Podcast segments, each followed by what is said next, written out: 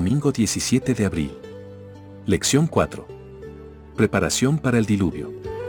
Lee Génesis 6, 13 a 7, 10. Dijo, pues, Dios a Noé, he decidido el fin de todo ser, porque la tierra está llena de violencia a causa de ellos, y aquí que yo los destruiré con la tierra. Hazte un arca de madera de goufer, harás aposentos en el arca, y la calafatearás con brea por dentro y por fuera. Y de esta manera la harás, de 300 codos la longitud del arca, de 50 codos su anchura, y de 30 codos su altura.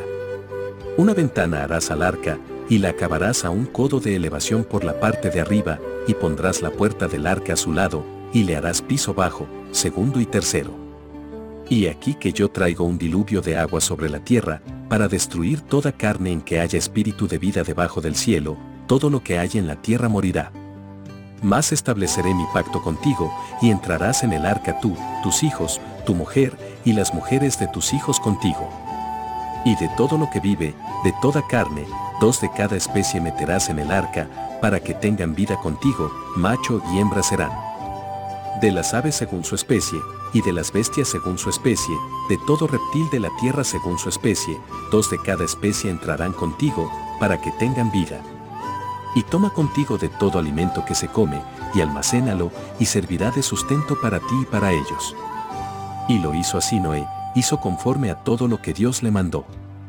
Dijo luego Jehová a Noé, entra tú y toda tu casa en el arca, porque a ti he visto justo delante de mí en esta generación.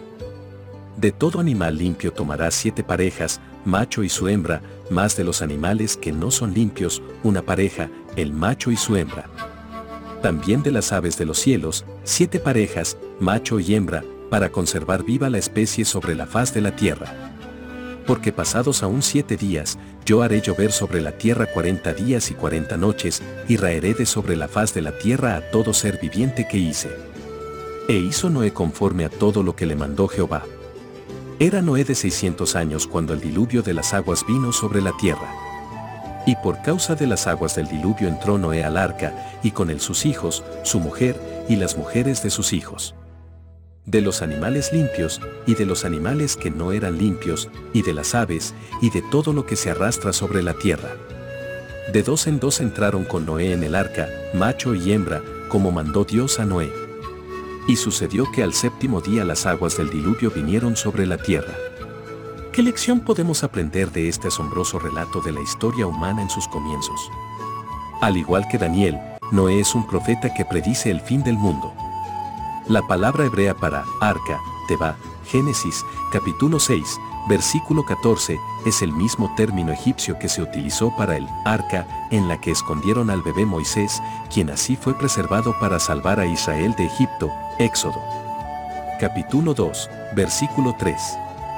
Además, en la estructura general del arca, algunos han visto paralelismos con el arca del tabernáculo, Éxodo capítulo 25, versículo 10.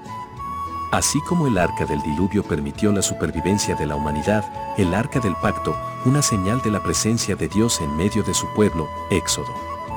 Capítulo 25, versículo 22, señala la obra de salvación de Dios para su pueblo.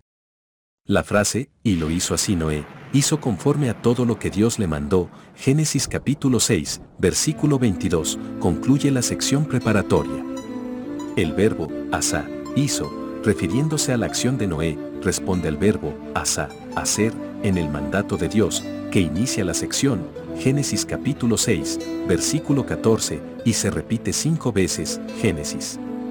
Capítulo 6, versículo del 14 al 16. Este eco entre el mandato de Dios y la respuesta de Noé sugiere la obediencia absoluta del patriarca a lo que Dios le había dicho que hiciera, Asa.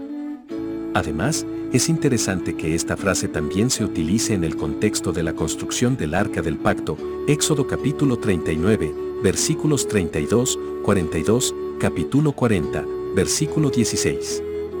Dios dio a Noé las dimensiones exactas del arca y explícitas instrucciones acerca de todos los detalles de su construcción. La sabiduría humana no podría haber ideado una estructura de tanta solidez y durabilidad. Dios fue el diseñador y Noé el maestro constructor. Una vez más, el paralelismo entre las dos arcas reafirma su función identora en común. Por consiguiente, la obediencia de Noé se describe como parte del plan de salvación de Dios. Noé se salvó simplemente porque tuvo la fe para hacer lo que Dios le ordenó, ver Hebreos capítulo 11, versículo 7. Por la fe Noé, cuando fue advertido por Dios acerca de cosas que aún no se veían, con temor preparó el arca en que su casa se salvase, y por esa fe condenó al mundo, y fue hecho heredero de la justicia que viene por la fe. Fue uno de los primeros ejemplos de una fe que se manifiesta en la obediencia, el único tipo de fe que cuenta. En resumen, aunque Noé halló gracia ante los ojos de Jehová, Génesis. Capítulo 6, versículo 8, fue en respuesta a esta gracia, que ya había recibido, que Noé actuó en forma fiel y obediente a los mandamientos de Dios. ¿No es así como debería ser con todos nosotros? Lee segunda de Pedro, capítulo 2, versículos del 5 al 9.